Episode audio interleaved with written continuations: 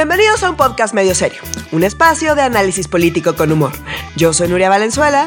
Yo soy Renato Guillén. Y yo soy Oscar Mendoza. Comenzamos. Hoy vamos a hablar de los resultados electorales y del mito de los grandes ganadores o perdedores, de cómo está proponiendo Saldívar quitarse la soga de la ley Saldívar y de las posibles implicaciones de los cambios en el gabinete anunciados esta semana. Así es, lo logramos, sobrevivimos las campañas, sobrevivimos la elección. Este, yo me levanté temprano porque pues, sabía que como eh, es la primera vez en mucho tiempo que no me toca ser funcionario de casilla, entonces sabía que iban a empezar tarde, llegué justo a tiempo. Este, ¿cómo les fue, muchachos? Este, se tardaron mucho votando, yo como menos de media hora. ¿Dónde votaron ustedes? ¿Dónde, les tocó votar? Yo voté, yo voté en, Coyoacán y me tardé 40, o sea, de que llegué a la fila a que estaba saliendo fueron 40 minutos. Yo en Ciudad de México, Tlalpan, y me tardé cuatro minutos exagerado. Ah, no, manches. Yo voté en Ciudad de México, Cuauhtémoc, y sí me tardé más de una hora. Pero. Ay, güey, ¿a qué hora fuiste? Fui muy temprano. Lo que pasa es que eh, nos habían como que habían empezado a pedir gente extra para ser funcionarios de casilla. Entonces yo ya no quedé y mi esposo ah. quedó como su, o sea, como que suplente por si alguien faltaba. Entonces él se paró muy temprano, se fue a ver si mm. se necesitaba algo. Y pues en cuanto me dijo, ya están, ya, ya abrieron la casilla, me fui para allá y. Ya había mucha gente como de los que dijeron de una vez vamos a sacar esto y había mucha gente. Creo que después se puso más leve, pero a esa hora había mucha gente y alcanzaba a ver como las casillas como de junto, de las secciones de junto y también había muchísima gente. Sí, qué bueno, fue un gran ejercicio democrático, pero bueno, e, el problema de la fiesta de la democracia es que da cruda, pero bueno. yo quiero decir acá, nada más sí quiero decir acá, porque además me, o sea, como que me tiraron de a loca más de una persona, eh, que se ven ridículos en retrospectiva, quienes decían, ay, la democracia se va a morir, está en riesgo, vamos a valer más. pero ¿por qué está en riesgo? O sea, como desde 1997, este es el resultado de participación electoral más grande, de la historia de México desde de, de, las intermedias, de las intermedias.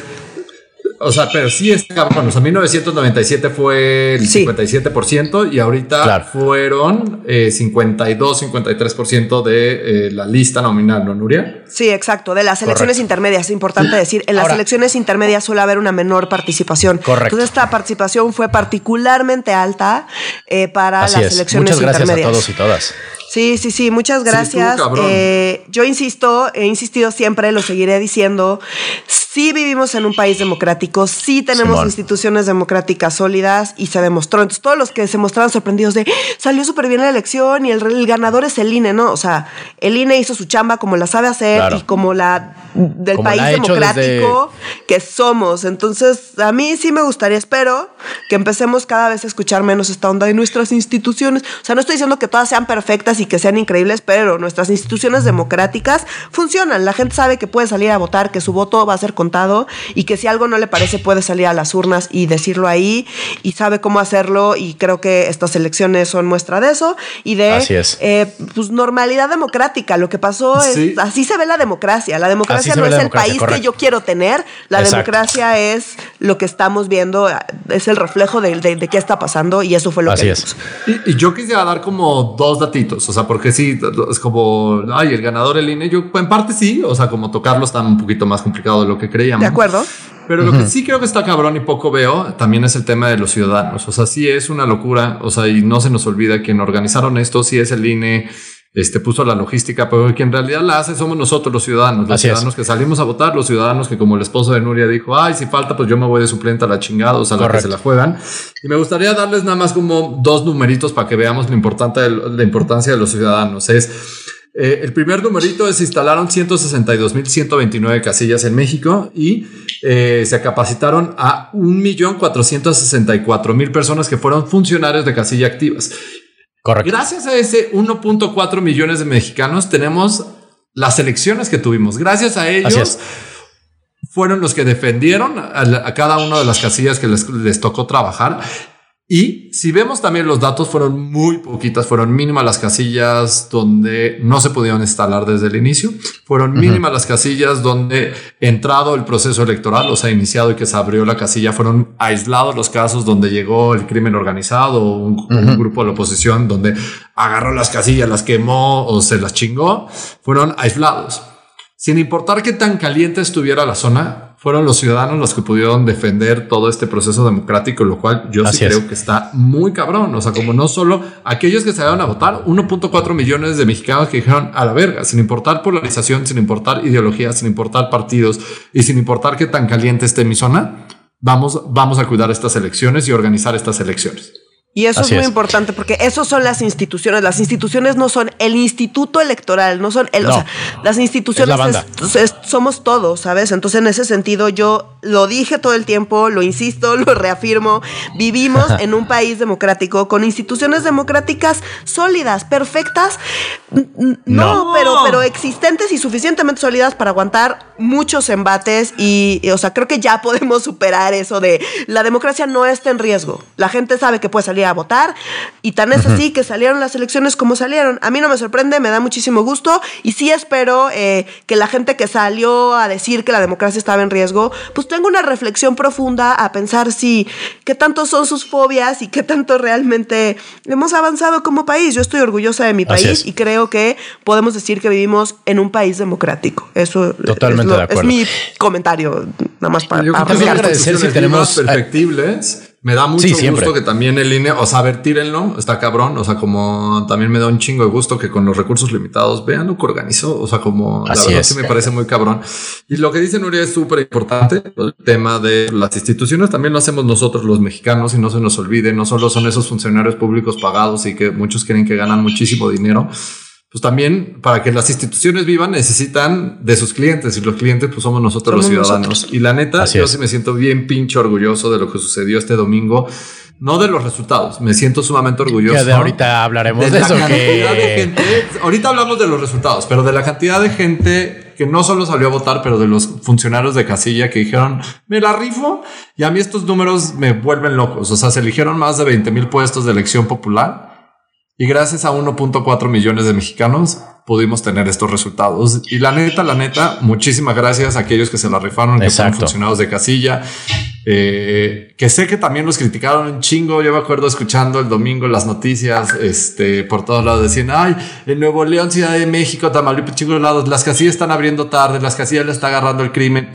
Huevos fue complicado el inicio, eh, el inicio de, eh, y la apertura de las casillas. A ver, eh, para aquellos críticos y que creen que está bien pinche fácil, en pandemia organizar una elección y ellos que no se pongan en riesgo los ciudadanos, lo hicieron cabrón. Muchas, muchas, muchas, muchas gracias.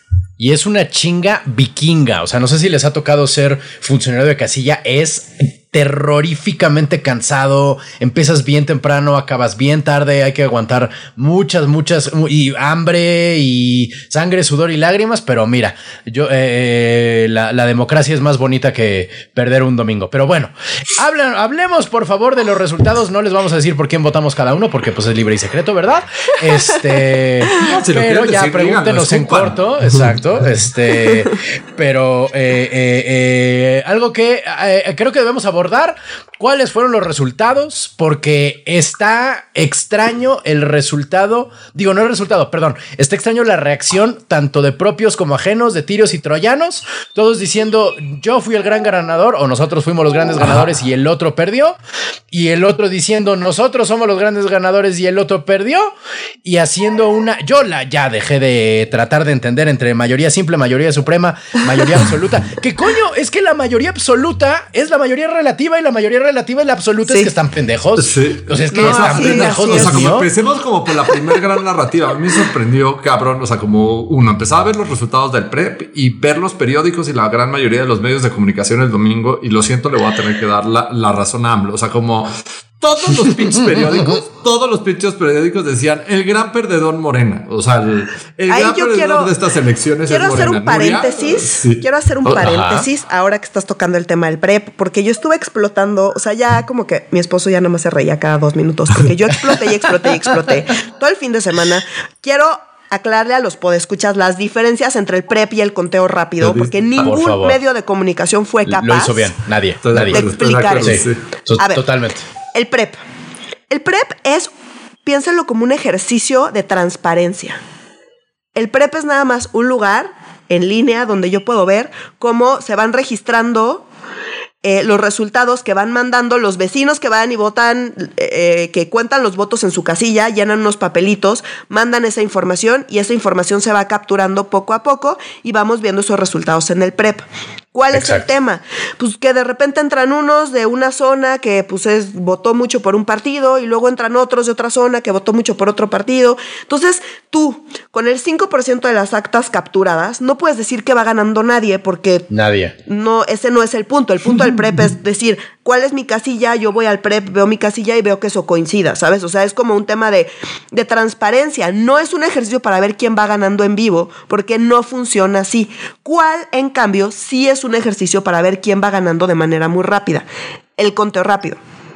¿Por qué? Porque el conteo rápido lo que hace es que hay un grupo de expertos que desde antes hacen eh, una preselección de algunas casillas para hacer un muestreo representativo, que ya hemos hablado en este podcast muchas veces, para poder determinar cómo quedaron las elecciones mediante un muestreo representativo. Entonces dicen, voy a agarrar de aquí, de acá, de acá, que sí me va a reflejar cómo va a quedar el total de la elección y tienen pues un margen de error reducido que nos puede decir muy rápidamente cómo, qué nos dicen las tendencias electorales, que es estadísticamente representativo. El PREP no es estadísticamente representativo y es una absoluta irresponsabilidad de los medios que con el 5% de las casillas computadas empiecen a decir va ganando quién. No sabemos quién va ganando, es una pendejada. es como agarrar un, un, frasco de dulces de colores y agarrar, ah, que tiene 100 dulces de colores y agarrar los primeros cuatro y decir, ah, como salieron. Van ganando los amarillos. Como salieron dos amarillos, la mitad de los dulces en este frasco son amarillos. Y pues igual eran los únicos dos amarillos que había en el frasco.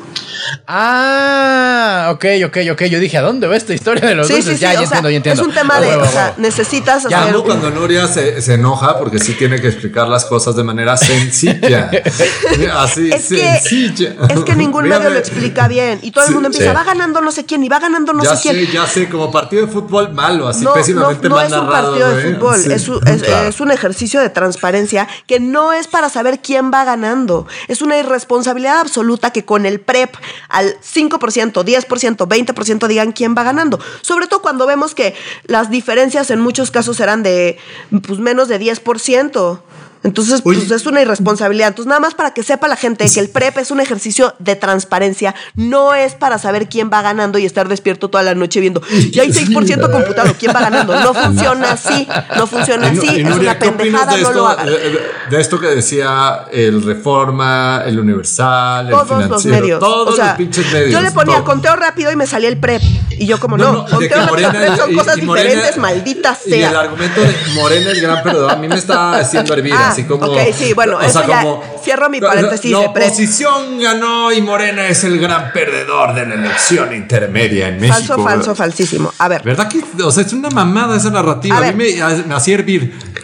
Hay varias narrativas que son falsas. Entonces, como Oscar nos dijo la semana pasada, Morena y sus aliados no tenían mayoría calificada. Estaban cerquita, pero no la tenían Morena pero no la tenían. Es más. ¿Qué es mayoría calificada? Exacto. Dos terceras partes, 66%. A ver, pero para, porque es importante. A ver, tú llegas a la Cámara de Diputados y hay 500 diputados, ¿no? Ajá. Entonces, de esos 500 diputados, para pasar cualquier ley, la, a la hora de la votación, pues quien apruebe, o sea, quien tenga más votos, pues gana. ¿No? Entonces, pues necesitas hacer coaliciones para que sean la mayor cantidad de votos. Como normalmente o apruebas o rechazas, pues nomás hay de dos sopas. Entonces, pues necesitas más de la mitad de la gente que está votando para poder ganar, ¿no? O sea, porque pues o votas que sí o votas que no te dicen esto, ¿lo apruebas? Sí o no. O sea, la votación es sí o no. Claro. Entonces, eh, pues esas aprobaciones tienen que ser más del 50%, pues por definición. Entonces, eh, ahora puede ser que vayan poquitos diputados y con menos del, del, de 251 puedes pasar una, una ley. Eso es importante decirlo. Las votaciones son a partir de, o sea, de que tiene que haber cierta cantidad de diputados y con los presentes, con eso se vota. Entonces, normalmente las discusiones muy importantes, obviamente van los 500 diputados y se necesita por lo menos 251 para pasar las leyes normales, para aprobar presupuesto, cualquier ley secundaria y demás. La famosa mayoría calificada se requiere para hacer cambios a la Constitución. Exacto. La Constitución requiere mayoría calificada, que son dos terceras partes de esos 500 diputados. ¿Ok? Y ciertos nombramientos también. Y ciertos nombramientos. O sea, hay algunas cosas como muy importantes, digamos, que te piden no nada más con que tengas más de la mitad, sino necesitas dos terceras partes porque necesitas asegurarte de que de verdad la gran mayoría esté de acuerdo con esta decisión. Entre ellos, obviamente, pues los cambios a la Constitución. Entonces, la famosa mayoría calificada es para cambiar la Constitución y para algunos nombramientos. La gran mayoría de los cambios son en leyes secundarias y requieren mayoría. Entonces, esto de eh, digamos, el partido que tiene más diputados dentro de, dentro de la Cámara, pues se dice que tiene la mayoría. Correcto. La mayoría simple. ¿De qué te sirve la mayoría simple? Pues de tener más diputados que el resto. Pero en realidad a la hora de las votaciones, la mayoría absoluta es la que importa porque es la mitad más uno de los presentes que voten y que a favor de la ley. la semana pasada que en esta legislatura Morena solito sí tiene la mitad más uno. Ahorita en esta legislatura. Hoy en esta legislatura Morena tiene solito 253. Tiene 253. necesita 251 y Morena solito sin aliarse con absolutamente nadie tiene más de la mitad, o sea, puede aprobar lo que quiera sin tener que ponerse de acuerdo con nadie. Y la mayoría calificada casi la obtenía si se aliaba con el verde, con el PT y con el PES. Ahora, aquí hay que recordar algo. Tanto el PT como el verde, el PES según yo no, pero el PT y el verde sí han tenido votaciones contra Morena. Y vamos a poner ejemplos. Por ejemplo, cuando fue la aprobación de la ley de todo el tema de combustorio, el verde les pintó huevos, porque pues ya se acercaban las elecciones, ¿no? Eh, tú traes un ejemplo del PT. El PT, por ejemplo, cuando fue todo el desmadre de los fideicomisos, el PT estuvo en contra y el PT votó en contra. Entonces, a pesar de que el PT casi siempre vota con Morena, hay algunos casos específicos donde, eh, pues, el otro partido no. está obligado, las alianzas no te obligan a votar con quien fuiste en alianza electoral. La alianza es electoral, no legislativa. y las alianzas legislativas, pues, son de, pues, pues, de dicho, pero puedes a la hora de votar, cada diputado y cada diputada puede votar pues como, como decida. Entonces, digamos, una, una alianza eh, que te vayas en las elecciones juntos no quiere decir que durante toda la legislatura van a estar votando contigo nomás por tu linda carita, no funciona así. Entonces, ¿cuál es la gran diferencia en la Cámara de Diputados? Hoy Morena, solito Morena, tiene 253 diputados. Es decir, cualquier ley que pase, si Morena le dice a todos sus diputados eh, voten así. ¿Vota letal? Pasa la ley. No pueden cambiar la constitución, tienen que estar ahí negociando con otros partidos, haciendo amigos. Que, ojo, Morena no es buena haciendo amigos. Bueno, en particular AMLO le vale madre hacer amigos.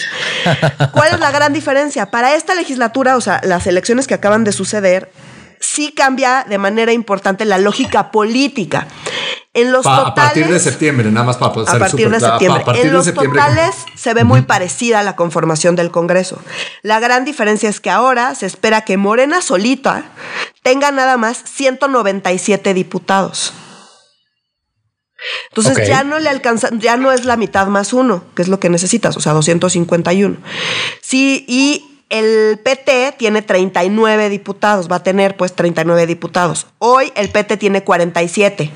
Entonces sí le bajaron. Y quien aumenta muchísimo es el verde, porque gracias a la alianza el verde pasa de tener 11 diputados que tiene ahorita a a partir de septiembre va a tener 43 diputados. Estas son estimaciones, pueden cambiar un poquito. Por los pluris. Por los. Ajá, y, porque esto están justo lo decíamos la semana pasada, Nuria. O sea, como el que más nos preocupaba en este camino se llamaba el Partido Verde. Ecologista de México, porque el verde lo hace cabrón en las intermedias. O sea, 2009, 2015 y 2021, 2021 acaba de ser una locura el Partido Verde, porque un chingo de gente votó para el Partido Verde Ecologista de México. La alianza lo favorece y la verdad, la verdad, la verdad es el número más alto que han tenido en una intermedia, o sea, por número de diputados asignados. Y son bien peligrosos los verdes. O sea, los como verdes, los verdes. hay que acordarnos, o sea, Exacto, los verdes, a ver, Morena depende del verde para pasar cosas simples. O sea, una ley secundaria, el verde, si el verde le dice que en él, a Morena se le complica. Eso hoy no sucede.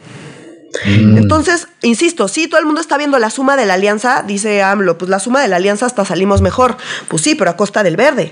Entonces, si vas a tener que negociar con el verde, el verde, o sea, a ver, día salen los resultados electorales y sale Manuel Velasco Eh, recordemos que fue, que fue el eh, ex gobernador de Chiapas, que ahorita es el coordinador parlamentario del Verde. Súper cercano a AMLO, coordinador parlamentario en el Senado del Verde, sale a decir, bueno, pues sí, nuestra relación con Morena es extraordinaria, pero pues hay que escuchar a la gente y pues también nos llevamos bien con los demás partidos y nosotros vamos a votar en favor de la gente, así como diciendo, a mí ni me esperen que vote en bloque con Morena nada más porque sí, mijos, o sea, eso no, y, no, no. Y acto seguido, al día siguiente el presidente como, pues, reacciona a esto como dice, verde, verde, o sea, como verdura, se me va a complicar esto. Entonces, acto seguido es como, pues bueno, o sea, como no solo dependemos del verde, una parte del verde sí no la podemos jalar, o sea, como que ya están, o sea, como ya se está planteando el escenario de voto dividido del verde, pero en realidad también podemos trabajar con otros, como por ejemplo el PRI.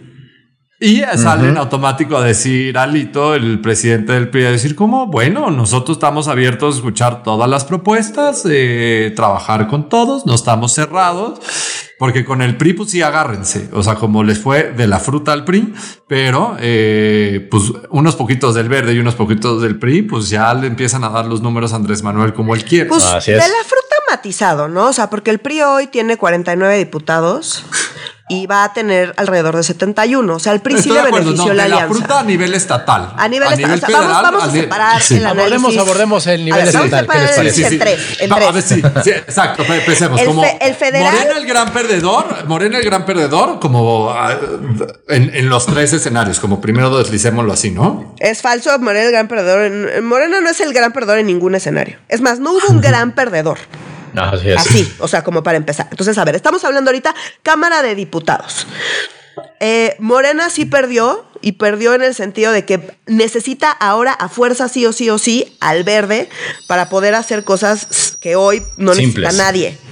Entonces, eh, eso es problemático, sobre todo porque el verde es un traicionero de lo peor. Ya salió el verde a decir que pues ellos van a, pues ellos se platican con quien se deje. El verde siempre ha platicado con quien se deje y siempre se ha vendido al mejor postor. El verde es la rémora más asquerosa que existe en el sistema de partidos de este país. Punto final. O sea, como el verde es lo peor y decidieron aliarse con el diablo y pues ahí están. Y el verde le pagó a influencers el día de la contienda y o sea, hace sus asquerosidades que hace siempre y eso pues también se le complica a Morena porque pues con qué cara puede ir a reclamar nada si el verde hace esas cochinadas.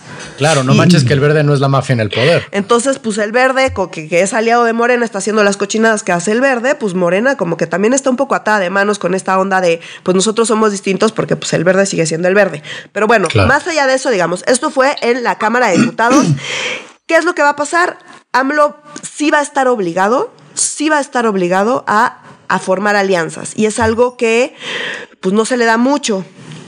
Y el verde le va a cobrar todos y cada uno de los votos. Ahora, es cierto, Alito Moreno salió a decir, bueno, pues nosotros platicamos y casi de inmediato eh, casi Dulce María sale, sale, Dulce María Sauri, que es la presidenta eh, de la Cámara de Diputados, que es priista, y sale a decir literalmente, no, pues si no somos Judas. o sea, dijo, no, no, no, a ver, la gente votó. ¿sí? no, a ver, permítanme. No, no, no, la gente acaba de votar y nos acaba de dar un mensaje súper claro, que es que quieren un contrapeso a Morena.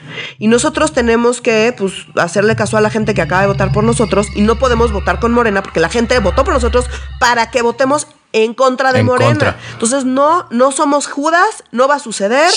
Eh, a, mí, a mí no me vean porque esa parte no va a pasar. Nosotros vamos a eh, respetar lo que eh, nos quiso decir la gente en las urnas.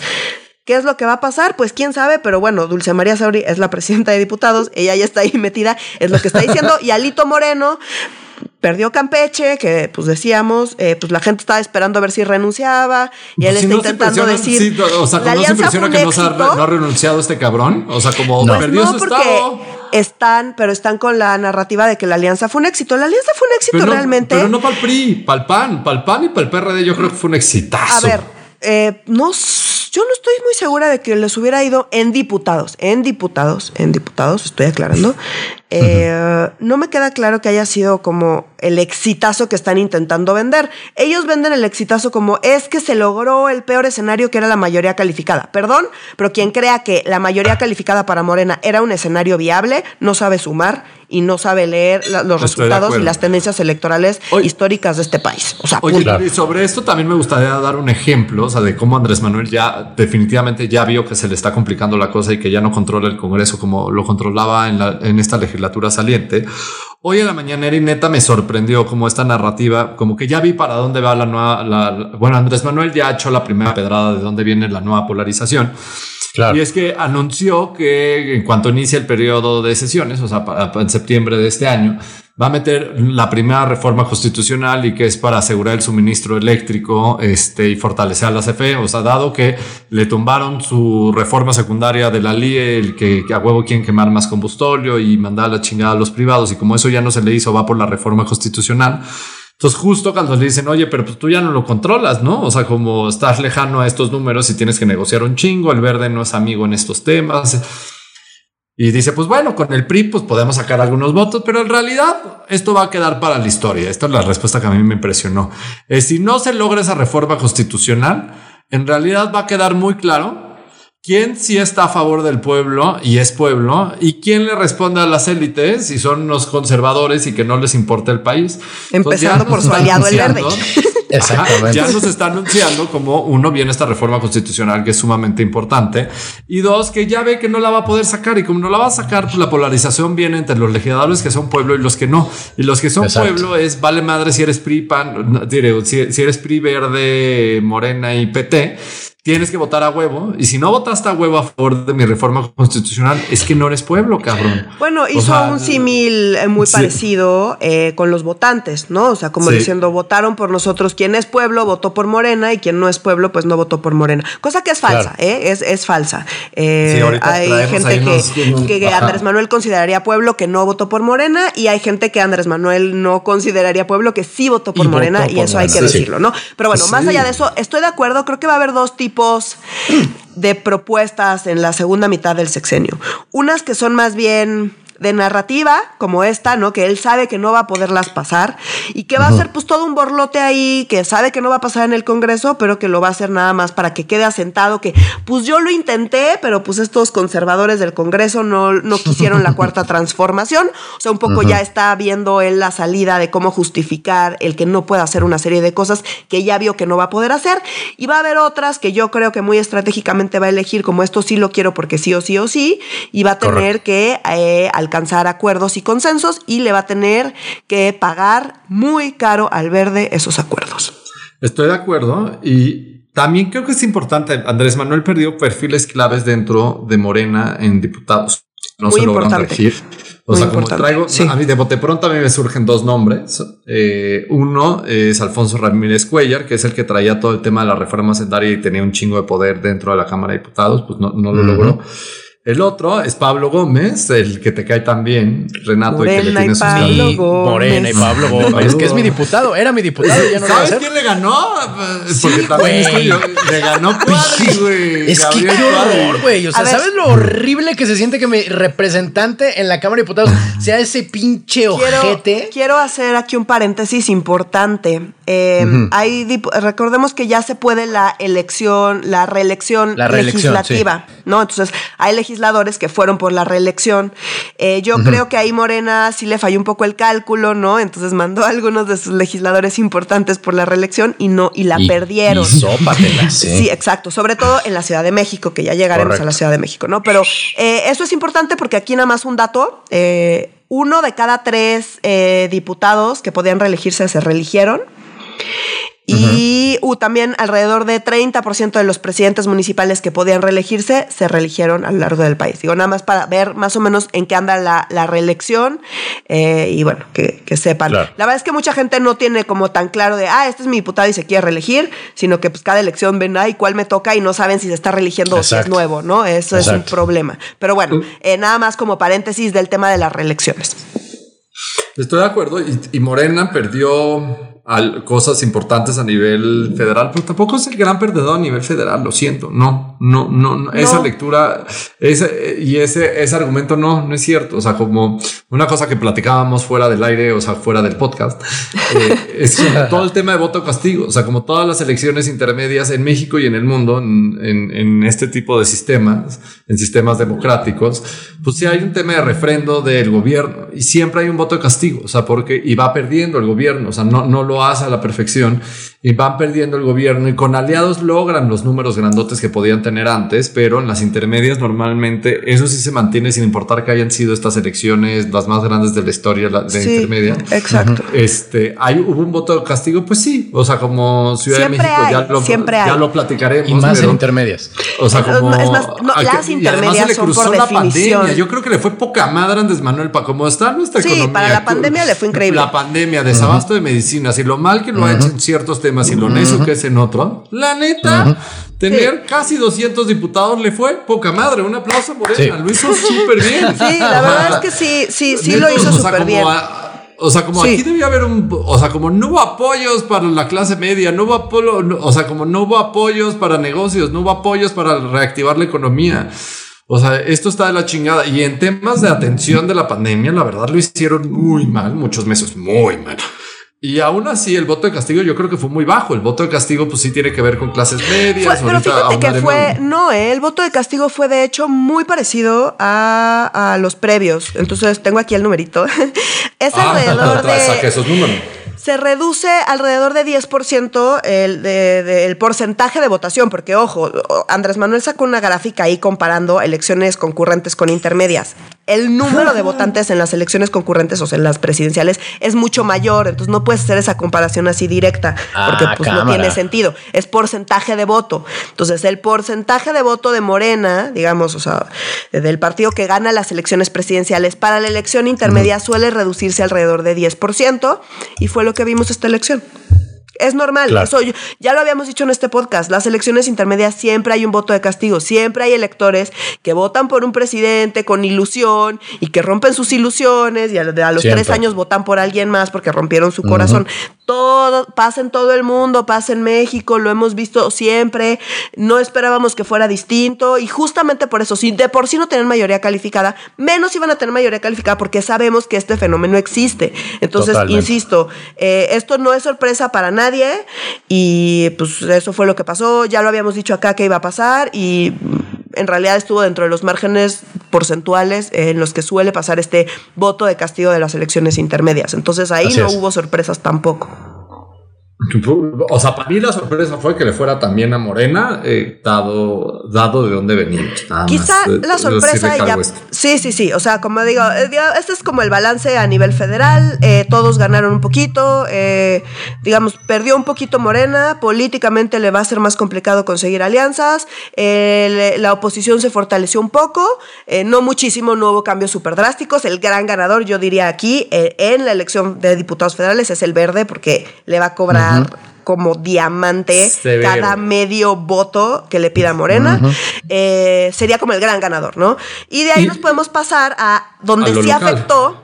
Ajá, quiero empezar a separar Ciudad de México del resto del país. Sí, ya me gustaría dar como unos números en general ah, de lo local y después nos vamos a los estados que nos sorprendieron. O sea, Ciudad de México, Nuevo León, Tamaulipas. O sea, a mí me gustaría darle unos datos. O sea, como Morena, definitivamente, como a nivel eh, gobernadores, es el gran ganador en esta elección. O sea, gana 11 de 15 gubernaturas y eh, el, pie, el PRI pierde ocho gubernaturas que controlaba. O sea, el, el, PRI sí es un gran perdedor a nivel gobernador y a nivel Congreso y a nivel presidente municipal. O sea, a nivel local, el PRI le fue de la fruta en comparación, en comparación a nivel federal, como Nuria ya, dijo ese dato y que tiene toda la razón. Setenta y pico diputados no es poco para lo mal que le fue a nivel local. A ver, hoy, ¿cuáles son los números? O sea, como de las 32 entidades del país, ¿cuáles son los números? El PRI pasó de controlar dos estados a nivel gobernadores y solamente se queda con cuatro. El PAN de tener 10 a 8. Morena, agárrense. Eh, Morena de tener 7 pasa a 17. Movimiento Ciudadano de 1 a 2. El PRD, pues obviamente ya no tiene nada. Independientes ya ninguno. Movimiento Ciudadano ahora tiene 2. ¿Pero eh, cuáles dos? sí, o sea, como después de la Ciudad de México, los dos estados que más aportan al PIB, que es, Jalisco y Nuevo León. El Partido Verde de nuevo tiene un estado, porque recordemos que pues Chiapas ya no lo controlan, pero pues y ahora, eh, tiene, San Luis Potosí. A nivel Congreso, a nivel Congreso, ¿cómo están los números? Acá no nos van a sobrar 32, ahorita les voy a explicar por qué, pero Morena mantiene el control en 18 congresos locales. Locales, locales. La mayoría, la mayoría, o sea, el 50% más uno. El PAN pasa de tener mayoría en cuatro congresos locales a tener siete. El PRI solamente sigue controlando uno, igual que antes. Movimiento Ciudadano se queda con uno, igual que es el Jalisco. Y divididos, o sea, eh, que esto es bien importante porque por la asignación de plurinominales, y aquí todavía no podemos decirlo claramente, tenemos cinco en la línea que no se lo podemos dar ni, al, ni a Morena, ni se lo podemos dar al PAN, ni se lo podemos dar al, bueno, al PRI no le podemos dar nada. Este, pero tenemos cinco divididos todavía que están veremos, pero Morena sí tiene un chingo de fuerza. O sea, como eh, si llegara a aprobar una reforma constitucional que el presidente quiere porque a nivel federal logró esa mayoría calificada, Morena con los congresos que se quedó, que son los mismos 18 que controlaba, o sea, con esos puede pasar la reforma constitucional, que creo que eso es importante y se le va a poner complicado en otros estados, pero la realidad es que a nivel local también Morena es un gran ganador. Último dato que doy como sin meternos a detalles de, de dato grandote, hice ahí una muestra de los 120 eh, a 119 municipios más grandes del país donde hubo elecciones, a ver cómo quedó, o sea, porque también es otra cosa de, o sea, por ejemplo, eh, los ayuntamientos y las alcaldías más importantes del país, porque dicen, puta, no, ay, perdió cabrón Morena, y es como, no, no es cierto, o sea, Morena se queda con la mitad, o sea, de estos 119 municipios más importantes del país, Morena se queda con por lo menos 51, y los demás están divididos en la oposición, pero en la oposición, siendo muy claros, uno, en la Alianza va por México, donde donde el gran beneficiario de esa alianza va por México es el PAN, no es ni el PRD ni el PRI, es el PAN. Y lo demás, eh, eh, el PRI, por ejemplo, de estos 119 solo ganó, solito uno solo, y todos los demás se quedan en Alianza PAN, PAN PRD y en otras combinaciones, que creo que eso es importante. El PBM también se queda ahí un par, pero está un poquito más pulverizado. Lo que les quiero transmitir es que de los, de los 120 municipios o 119 municipios más importantes del país, casi la mitad la va a gobernar Morena. O sea, yo creo que es un exitazo a nivel territorial y a nivel local lo que ha logrado Morena y más en esta situación. Ahora sí con eso, como con esos datitos duros, me gusta irnos a los específicos, o sea, como estados y municipios que nos sorprendieron. Y yo antes de eso quisiera hacer como comentarios sobre lo que acabas de decir rapidísimos. El primero es que, por ejemplo, las gubernaturas, ¿no? O sea, tú puedes ganar una gubernatura, pero eso no quiere decir que Morena, o sea, como que sí, ganó las gubernaturas, pero la alianza tuvo votaciones muy altas también, hay que decirlo. Entonces, o sea, como que tampoco irnos al otro extremo de Morena, arrasó, porque pues la oposición ni pintó, no, no, no. La oposición, en cuanto a votantes, tuvo bastantes votantes estuvieron muchos relativamente cerradas y terminó ganando Morena. Las encuestas, la verdad es que eh, pues estaban, estaban mal, sobre todo las locales, ¿no? O sea, sí. mostraban que había muchas contiendas mucho más competidas de lo que realmente estaban.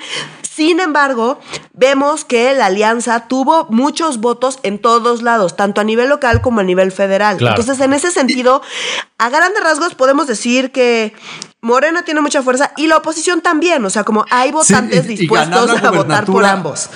Y, ganar la gubernatura no te asegura tener el control del Congreso. Y déjame poner un ejemplo que no es ni a favor ni en contra de Morena. Es Nuevo León, que ganó Movimiento Ciudadano. es que ganó Fosfo Fosfo. Ahí hay que decir que ganó Fosfo Fosfo. Fosfo y su esposo. Este, esto es sumamente importante. Y retomando lo que dice Nuria esta familia Fosfo no tiene el control del Congreso. Ahorita la mayoría del Congreso en realidad la va a tener el PRI-PRD, segunda fuerza va a ser el PAN y el partido naranjita no tiene casi. O sea, como si hubo un tema, uno de voto dividido y dos, el tema de hubo muchos lugares donde la oposición tenía mucha fuerza y que se quedó muy cercano también. Y eso les da votos y le da lugares gracias a, la representación proporcional. Recordemos que eso lo explicamos la semana pasada. es que también no pudo haber ganado eh, la curul, pero el partido va a tener la representación gracias a la representación proporcional y el número de RPs que hay en cada, en cada estado. Entonces va a haber muchos estados donde va a haber gobierno dividido y que sin importar que haya ganado, Morena o la Alianza, en el Congreso donde les aprueban sus en el Congreso local donde les aprueban sus leyes locales y su presupuesto de ingresos y de egresos local, pues no lo controlan.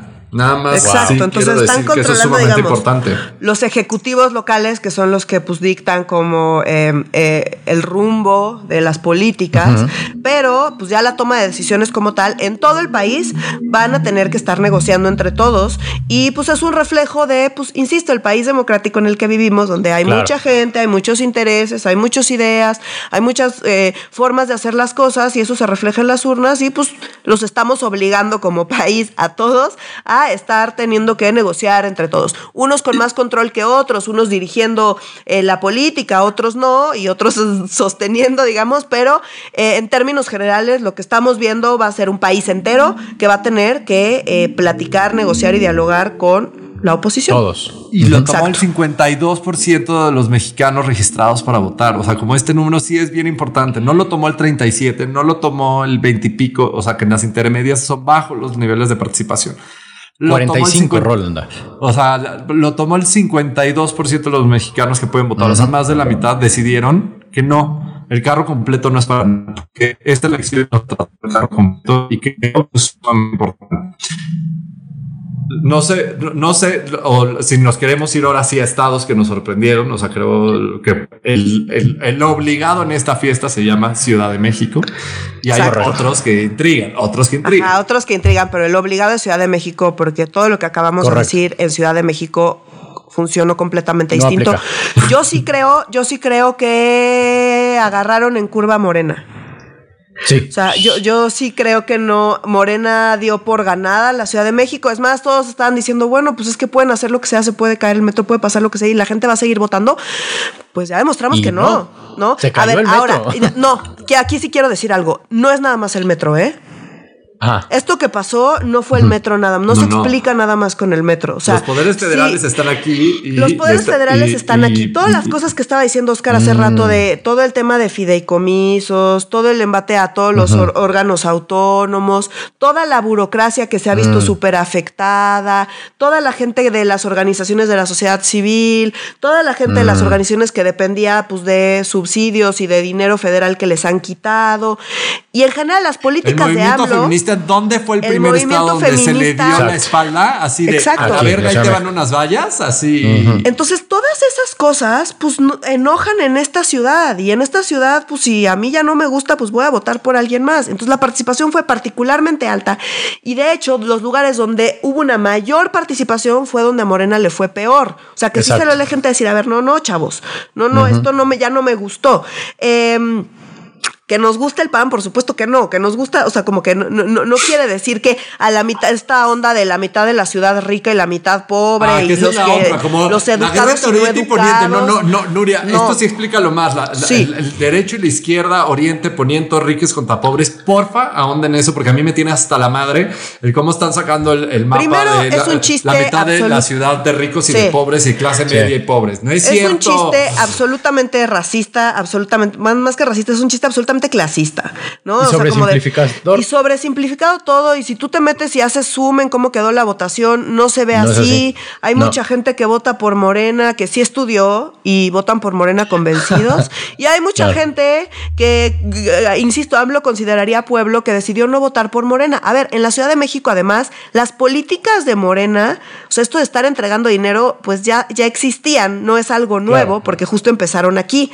Y muchas cosas que, pues, que se han sido criticadas por la, de la 4T le afectan particularmente a, la Ciudad de México y a la gente de la Ciudad de México. Entonces, pues hay mucho enojo en la Ciudad de México con la 4T y eso es algo que hay que entender. Y, y, ni la 4T lo vio venir, o sea, era evidente en muchos muchos candidatos de la 4T estaban ahí asumiendo que iban a ganar y pues asumiendo que quien sea que les pusieran enfrente iban a perder y que ellos se iban a quedar con la capital y de repente ven que pues pierden la mitad de la capital.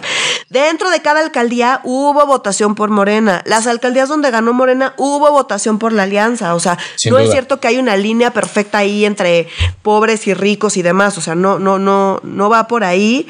Eh, es simplemente que muchas de las cosas que han sucedido con la pandemia, con el manejo de la, pandemia, pegó mucho más fuerte en la Ciudad de México porque pues somos un chingo. Eh, todas estas cosas pues afectan en la ciudad, insisto, la burocracia, todo esto que ya hemos hablado, eh, muchas de las críticas de la 4T pues afectan particularmente a la ciudad y eso se vio en las urnas. Así es. o sea, y me encanta cómo lo pones, o sea, porque si uno también desde Morena y desde el presidente de que aquí fue la campaña más intensa, la mamá, no, no, no, no, no, discúlpenme, también lo más intenso de las decisiones de Morena, no, no, no todas, pero muchas de las más importantes se han vivido acá en la Ciudad de México y creo que el nacimiento del partido. Sí, no, no, pero también me, o sea, como de las cosas que donde les ha dado la espalda, o sea, como el movimiento ah, feminista es como el, para mí el más claro.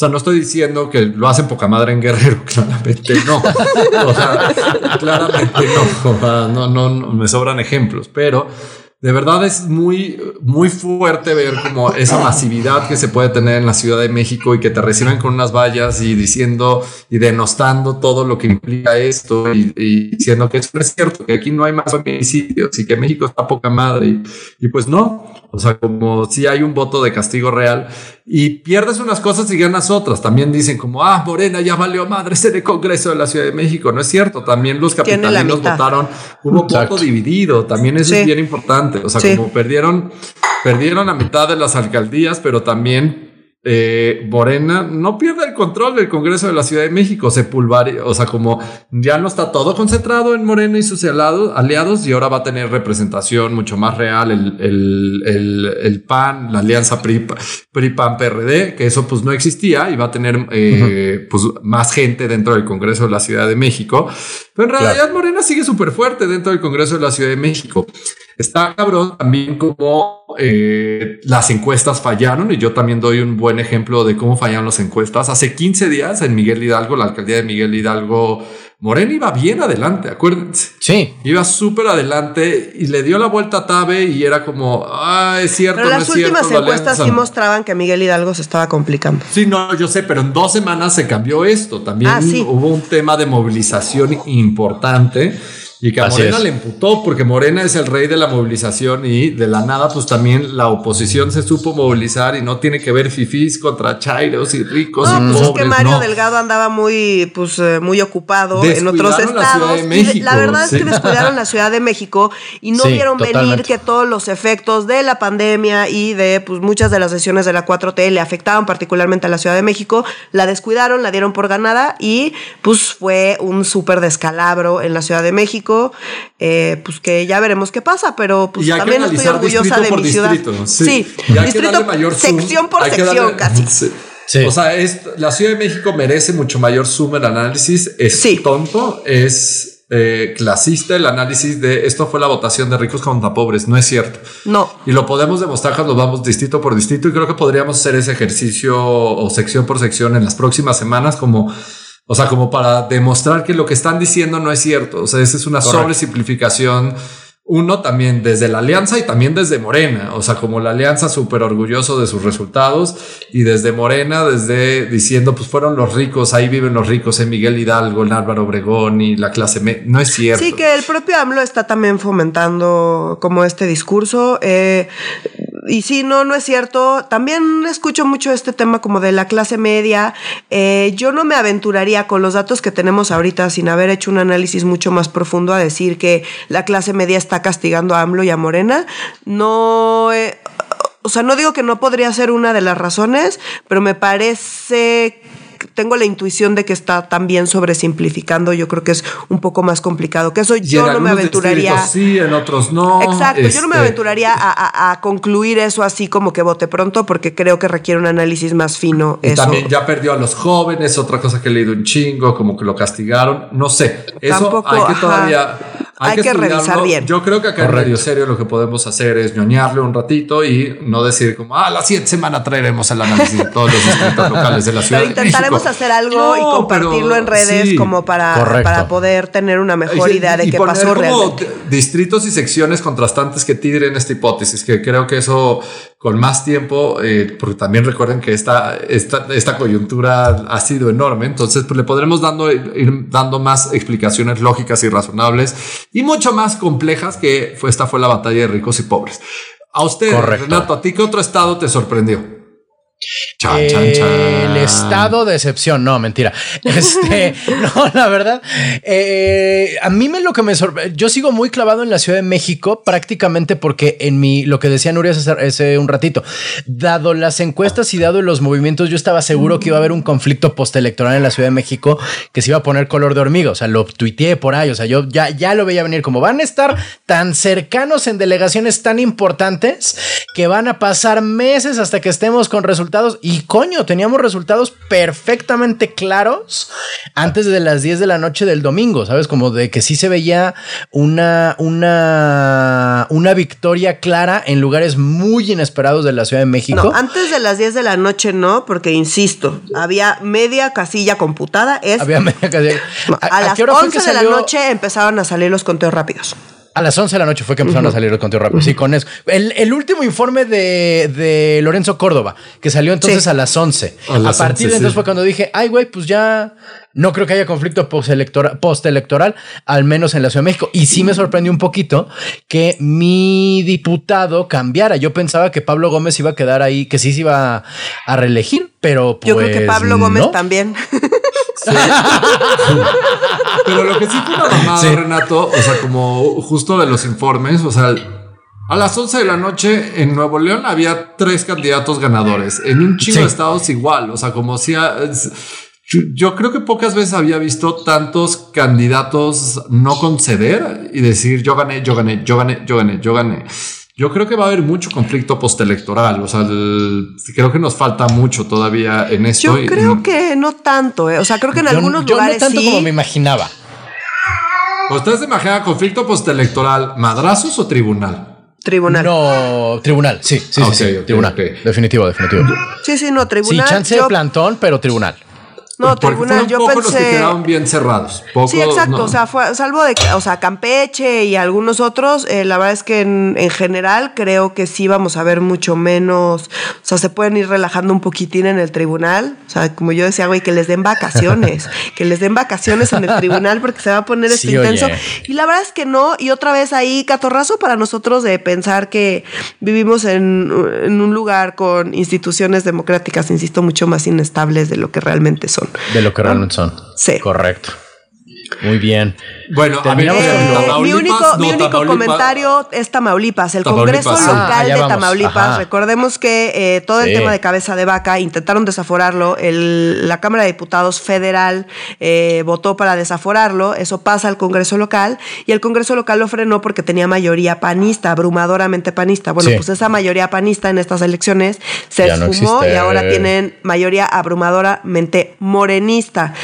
¿Qué va a pasar? Eh, yo creo que no mucho. Le acaba de conceder un juez el tema eh, eh, de lo del fuero y demás. Yo creo que pues ya intentaron hacerlo como estrategia electoral y pues ya lo dejarán ir y ya cuando salga el señor pues irán a perseguirlo o veto a tú a saber. Eh, no Pero creo también decir que sí hubo un voto de castigo, o sea, como y los efectos que tuvo la narrativa de Morena sí logró permear, o sea, y que cabeza de vaca sí la ha estado cagando, o sea, como el perder el Congreso no es cosa sencilla. Puede ser parte que te acusen todos los días de que eres un corrupto, mierda, lo que quieras desde la presidencia, que está cabrón ganarle a esa narrativa a nivel federal. Y dos, también que cabeza de vaca no lo ha hecho excelente porque la mayor parte del electorado no le refrendó su voto y al Congreso y decir como, ah, el PAN no está haciendo poca madre en Tamaulipas y por lo tanto le, le damos su Congreso al señor cabeza de vaca. Yo insisto en que, o sea, me parece que si tuviera que dar no me gustan las sobresimplificaciones, pero si tuviera que dar una explicación a todo lo que pasó en todos lados, me parece que el voto de castigo, digamos, eh, como entre comillas y con sus asegúnes y con excepción, o sea, todo eso, eh, es el voto de castigo. Es decir, donde, donde estaba fuerte Morena, pues la gente dijo, no, otra cosa, vamos por la alianza, y donde estaba fuerte alguno de la alianza dijo, no, otra cosa, vamos por Morena, ¿no? O sea, un poco lo hemos pasado tan mm, mal en los últimos tiempos. Muy cierto, sí. quizá es nada más un tema de lo que sea que esté sucediendo aquí, lo, otro. Dame la alternativa porque esto no me gustó, ¿no? Entonces creo que quizá haya algo de eso en todos lados, pues, ¿no? Estoy de acuerdo.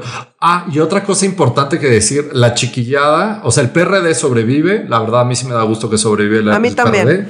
Digo, ya es un cascarón, pero igual la marca. Movimiento pues. Ciudadano no solo sobrevive, le fue muy bien a Movimiento Ciudadano. Este obtuvo un poquito más del 7% de la, de la votación a nivel nacional.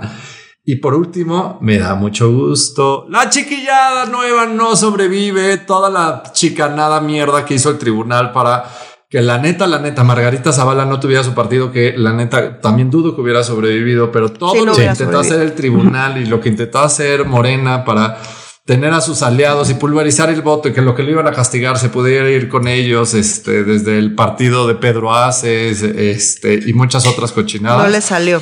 Ni siquiera el pez sobrevive. La verdad me da un chingo. Creo que si para algo sirvió la alianza fue más bien para asegurar que los chiquitos perdieran el registro, más que el tema de la tontería de la mayoría calificada. Y que diputados, o sea, como eh, representara claramente la, uno, las alianzas, los partidos y que toda esta cochinada de chiquillada que normalmente incluíamos ahí al PT, pero el PT también le fue bastante bien, aunque en algunos estados no consiguió el PT el registro, ¿eh? por cierto. Este, pero a nivel federal el PT también le fue, le fue bien. Eh, igual que al verde, pero los chiquitos, el PC, el PC, el, el Fuerza por este, México, este, redes sociales, progresistas, y el nuevo PES. Y el nuevo PES. Eh, perdieron el registro, lo cual a mí me da todo el gusto del mundo también. Último comentario, ya lo prometo, último, último, de Movimiento Ciudadano. Me parece que algo que destaca de Movimiento Ciudadano es que lo hizo muy bien, tanto a nivel federal como, a nivel local. Correcto. Eh, y eso está bastante impresionante. O sea, Movimiento Ciudadano ha sabido capitalizar los errores, tanto a nivel federal como a nivel local, el tema de la alianza. O sea, se movió muy bien. Y recordad, no es menor. Podrá ser la tercera fuerza y sí, su 7%, y puede verse chiquito. Oye, tiene la gobernatura después de la Ciudad de México de los dos, de las dos entidades más importantes de este país. No, ya no lo podemos ignorar, ya no lo podemos ver como una fuerza menor. representación en chingos de estados, o sea, donde no tenía nivel local, o sea, como el movimiento ciudadano. Le está tirando a mediano plazo y lo, hizo muy bien. mientras el PRD solito no tuvo nada, Movimiento Ciudadano obtuvo un chingo solito, la verdad. Me caigan bien, me Hagan mal, un aplauso al Movimiento Ciudadano, lo hicieron muy bien. Este, su voto también cuesta y, vale mucho dentro de diputados y en los congresos locales también. La neta Porque, pues, hicieron. sí, ellos, son de, muy, no se comprometieron con nadie y ahora pues también van a cobrar caro su voto. Y sí, y va a ser valioso su voto. Va a ser valioso su voto. Sí, no, ya aguas con el futuro de Movimiento Ciudadano. O sea, ponle que en unos años llega así alguien profundamente carismático y con, con mucho dominio del mensaje a Movimiento Ciudadano. Es muy probablemente el, eh, sería muy probablemente el factor de más peligro en las elecciones del futuro a mediano plazo que le puede comer el mandado a Morena y a la, a la, a la coalición. O sea, lo que te digo, de ahí pues, la sorpresa. Trump, de cuenta, digo, no porque está tal cual, sino la sorpresa sistémica que fue Trump en Estados Unidos puede venir de Movimiento Ciudadano en el sentido de lo inesperado. Pues en el estudio de pues sí, o sea, más o menos porque necesitas operación a nivel territorio, ¿no? Y a Movimiento Ciudadano mm. todavía no le da para la movilización a nivel territorio, pero si se aliara con algún partido que sí la tenga, eh, entonces sí estamos hablando, ¿no? Eh, entonces habrá que ver, habrá que ver, pero sí, no, necesitas poder movilizar a nivel territorio y Movimiento mm. Ciudadano todavía no tiene esa fuerza, pero definitivamente está siendo muy estratégico y está avanzando con paso firme para el mediano, mediano plazo, para el sistema de partidos de este país. Eso sin duda. La verdad, sí. Este, bien por Dante, bien por Clemente, bien por ese partido. Por Dante, sí. Dantesco, es un partido dantesco, sin duda.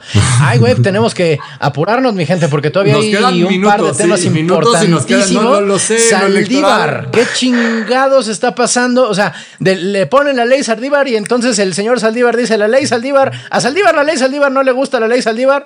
Entonces Saldívar pide que la ley Saldívar se organice, se estudie en la tremenda corte. No, no, a ver, déjame dar contexto. Yo doy, a ver, doy contexto y tú das Por favor. Nuria, ¿te parece? Por favor. Contexto, ¿se acuerdan que eh, es que sí estuvo muy rebuscado eso que dijiste, güey? Y no dije, cantinflaste porque no dijiste ni madres, güey. Sí, porque no entiendo una chingada. ok. Eh, ¿Se acuerdan que eh, se había propuesto la reforma judicial? Se había aprobado, metieron en el Senado y eh, lo, que se había, aprobado es alargar el periodo de la presidencia de Saldívar en la, del Consejo de la Judicatura y que eso ya tumbó por completo como toda la legitimidad que tenía esto y todo lo que había trabajado también Saldívar como para reformar. Habían dicho, pues este cabrón ya se armó su propia ley, o sea, por eso la ley Saldívar, pues para alargar su periodo, ¿no? Y Saldívar pues había sido tibio y que lo habíamos comentado, que había, había mantenido como al margen, diciendo que pues eso le corresponde al poder legislativo, eso no es decisión mía, eh, ni es algo eh, que me toca pronunciarme, pero pues ahora ya se publicó y pues toca la implementación de la misma y que esto es la solución que nos va a contar Nuri. Exacto, o sea, hay que recordar que todo esto es en el marco de la famosísima reforma judicial, ¿no? Entonces, como que trabajaron en una reforma judicial súper ambiciosa en la que eh, Saldívar ha estado súper involucrado y dentro de la reforma judicial, la famosa ley Saldívar establece que eh, eh, ampliarle el mandato a Saldívar de manera inconstitucional.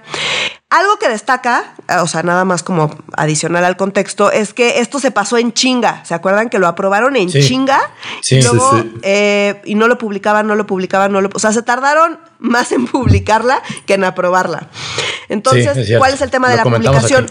Mientras no se publique, no se puede, pues, no, te puedes ir a quejar de que es inconstitucional. Entonces, ¿qué pasó?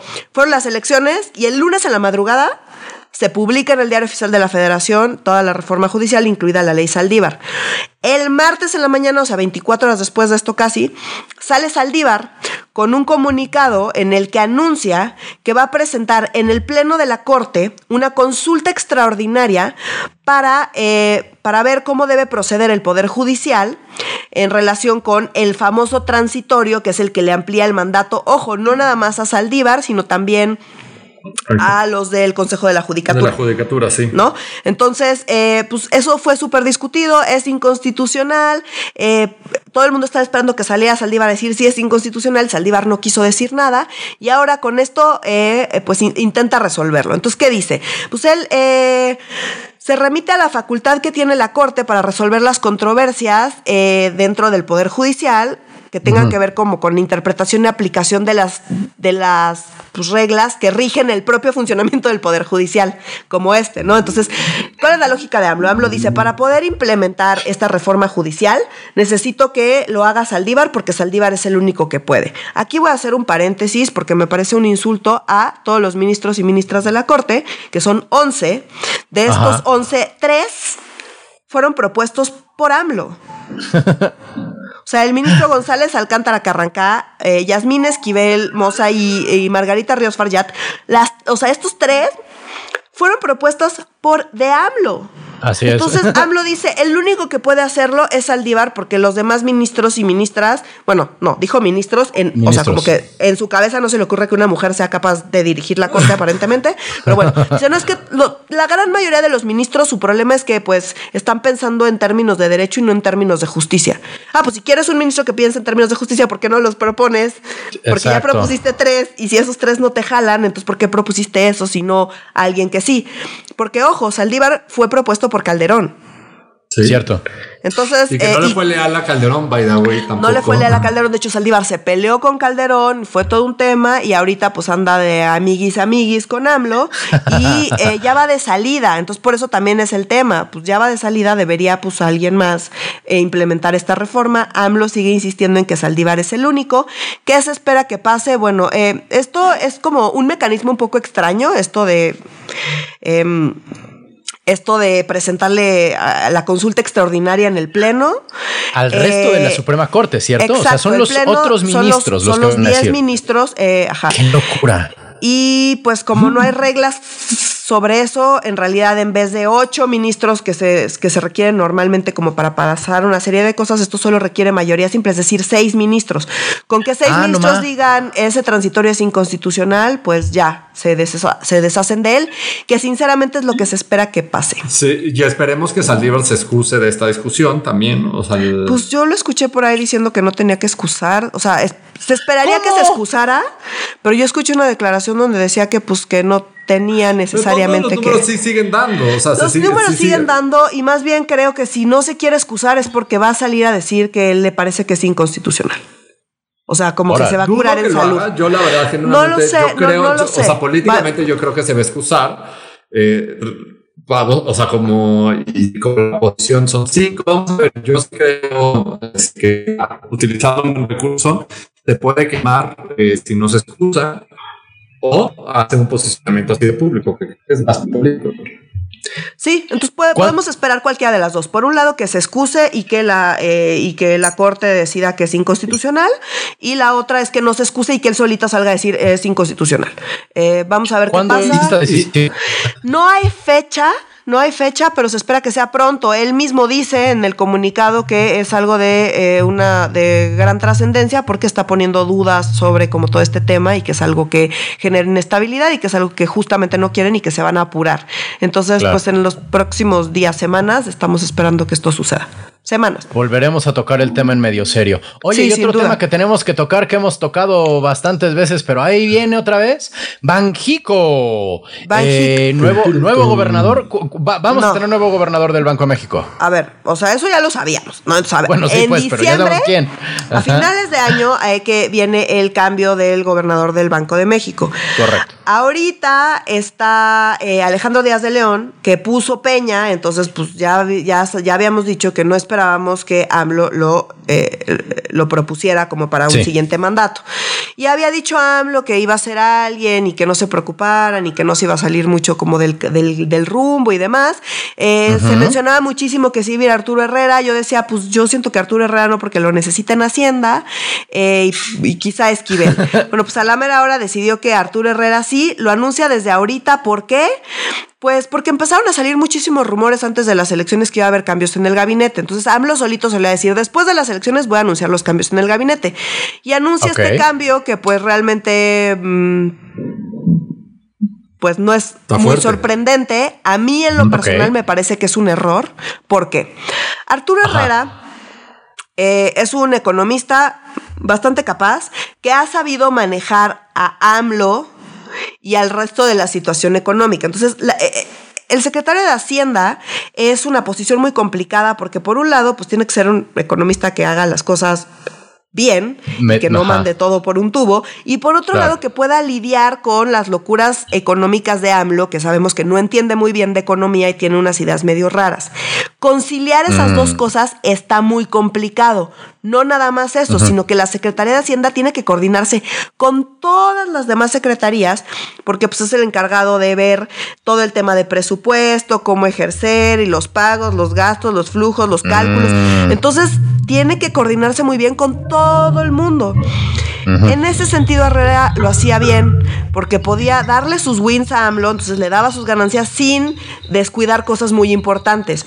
Obviamente es esto, pues ha desgastado un poco la relación con AMLO, o eso se dice.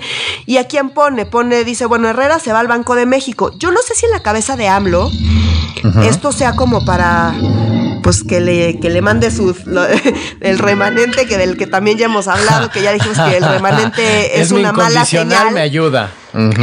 Eh, cosa que es absolutamente absurda, porque dice ahí lo está mandando y Herrera va a ser un incondicional de AMLO y el Banco de México va a perder la autonomía. Eh, no, el Banco de México, por cómo funciona, por cómo funciona la Junta de Gobierno, por cómo es la ley del Banco de México, es prácticamente imposible que eso suceda. Tiene muchísimos mecanismos ahí, la autonomía la va a mantener, más bien pierde Arturo Herrera. O sea, lo mete al Banco de México y lo pierde. Entonces pierde un operador político y se queda con Rogelio mm. Ramírez de la O, que es un economista también Pero muy Arturo Herrera no pierda. O sea, Arturo Herrera. No, Arturo Herrera debe estar festejando a lo grande, diciendo, ya me quité de pedos teniendo que lidiar con este güey y viendo cómo hacerle para parcharle y para que quedar bien con él, pero no quedar mal con quién sabe quién. Y dije, no, pues ya chingue yo en el Banco de México, ya chingón. La verdad es que no puede hacer mucho por AMLO. La autonomía del Banco de México no se pierde con Herrera allá adentro y más bien, insisto, eh, AMLO pierde un operador político, o sea, que, le, que le permite hacer las cosas económicas decentemente y darle sus wins y lidiar con eso. Y llega Rogelio Ramírez de la O, que desde el principio mm, era la propuesta de AMLO, o sea, desde el 2006, AMLO decía, yo ahora que quede de presidente, él va a ser el secretario de Hacienda. ¿Quién es Rogelio Ramírez de la O? Un gran economista sin experiencia en el sector público. Entonces, ah, tiene muy buen, o sea, es gran economista, tiene muy buen, muy, muy cercano a AMLO y tiene muy buen diálogo con eh, los sectores económicos del país y, esa parte, ese diálogo bien. Pero acá el problema es AMLO. No es que sea un economista competente, es un economista más que competente, pero también lo era Carlos Ursúa. Y también Carlos Ursúa era cercano a AMLO y no pudo conciliar mm. lo que quiere AMLO con pues, el diálogo con el resto de los actores, más eh, estar coordinando y operando el resto de las secretarías. Son muchas chambas a la vez y hay que estar malabareando muchas cosas. No me queda claro que eh, Rogelio Ramírez de la O vaya a poder hacer eso con tanta soltura porque no tienes experiencia. Y manejar oh. la parte operativa de Hacienda no es menor. Y ahorita con el Congreso que la tiene un poco más complicada AMLO que antes, todavía se complica más la parte política. Entonces. Y cuando ya se acabó todos los ahorros por la pandemia. Ajá, o sea, está en una situación bien complicada y no basta ser un economista capaz. Es como eres un economista capaz y dialogas con los empresarios y dialogas con el resto de las secretarías y le haces frente a las ideas rarísimas económicas de AMLO al mismo tiempo. O sea, está bien complicado. Y si mete Herrera al Banco de México, se queda sin Herrera. Entonces, si no le jala a mm. Ramírez de la O, pues no sé qué va a hacer. Entonces, digamos, ¿es una buena señal para los mercados? Pues sí, le cae bien a los mercados porque es un, es un buen economista. Pero falta que pueda lidiar con AMLO. El problema es AMLO, no, no, no, no la capacidad económica de Ramírez de la O. Entonces, Ramírez de la O es el típico caso de que tiene buen currículum, pero nunca lo hemos visto moverlo. Eh, es que el tema es la operación de gobierno. O sea, como que él sí, sí tiene mucha idea de qué es lo que hay que hacer y cómo. Y, o sea, como la parte técnica no es problema. La parte operativa, política operativa y lidiar con AMLO y conciliar AMLO con todo lo demás, ese es el problema. Y quién sabe si esté capacitado el señor. Pues, pues ya veremos, pero si no. Ojalá que sí, esperamos que sí. O sea, insisto, a Erra no le sirve de nada, de nada, de nada, de nada a AMLO en el Banco de México. Mm. Y no, no sé si quizá AMLO cree que sí y por eso lo está poniendo, no, no sé, sinceramente no sé, pero no le sirve de nada. O sea, Herrera debe estar así festejando a lo grande porque ya se quitó de un pedo. Autonomía, autonomía, autonomía. exacto, Y no le deja el paquete nada sencillo a Ramírez de la O. Insisto que no tiene experiencia mm. en el sector público. Y pues Hacienda no es menor, es un monstruo gigante. Híjole, puta. Eh, bueno, sí son buenos. Eh, para. Qué raro que terminamos este podcast con noticias agridulces, ¿verdad? Casi nunca sucede que, que, termina siendo bueno y malo y bajad medio serio. es como, ah, bueno, es positivo, pero es muy negativo también. Tiene aspectos negativos, pero tiene aspectos positivos de este modo. Ya a ver cómo nos toca. También decía, este ya por último, el chismecito de Ramírez de la O, decían, decían, ah, decían que no había quedado como secretario de Hacienda como había querido hablar desde un principio porque él había pedido ciertas condiciones que AMLO no le había querido dar. Dicen, dicen, esto es chismecito de trascendido. Eh, como que quería, pues, o sea, decía, güey, Pemex, NEL y CFNL, o sea, como que esas cosas que quieres hacer ahí están bien chafas y yo así no juego. Ah. Eh, entonces, pues, pues, si ese chismecito es cierto, pues ya vamos a ver qué opina Bartlett. Porque esas condiciones no han cambiado en lo absoluto, o sea, pues siguen estando ahí. Pues ahí siguen estando, sí, ya veremos qué pasa. Cámara, qué cosa tan, tan interesante. Pues estaremos hablando de estos temas también, sí, evidentemente, En, en, futuras este, emisiones de este podcast. de ah, momento, dígame. Y ojo, Herrera es, es, tiene que mandar AMLO una terna al Senado y de ahí escogen al, del, al gobernador del Banco de México, o sea, como que no es como tan así directo, ajá, y tiene que pasar por el Senado. Digo, el Senado lo tiene y no tiene como como mayor problema, pero, o sea, sí hay que aclarar que es una terna, es todo un procedimiento, va a pasar por el Senado y eso es falta todavía hasta finales de año. Ya dijo Herrera que se va a quedar ahí un tiempo y que va a haber una transición, ¿no? Le va a ir pasando poco a poco las cosas a Ramírez de la O hasta que pues, llegue fin de año donde ya se hace todo este procedimiento y se espera que pues, Herrera quede en el Banco de México, ¿no? Esto nada más fue un adelanto de la siguiente temporada que comenzó con la postelecto, el, el, más bien el, el, escenario postelectoral en el que estamos ahorita metidos, ¿no? Este, no sé si tengan algún otro tema que agregarle, querides, dado que estamos. Eh, fue un, un, programa complejo, porque pues fueron muchos, muchos, más bien fue mucho análisis de, de cosas que acaban de pasar y de muchos temas complejos, pero vamos a tocarlos todos nuevamente en el futuro con más profundidad. Lo de Saldívar vamos a tocarlo con más profundidad seguramente. Lo del Mágico lo vamos a tocar con más profundidad cuando sea pertinente a finales del año que, que entra. Muchas gracias por estar con este, nosotros. Este este año, perdón, perdón, pero es de este año, en diciembre de este año.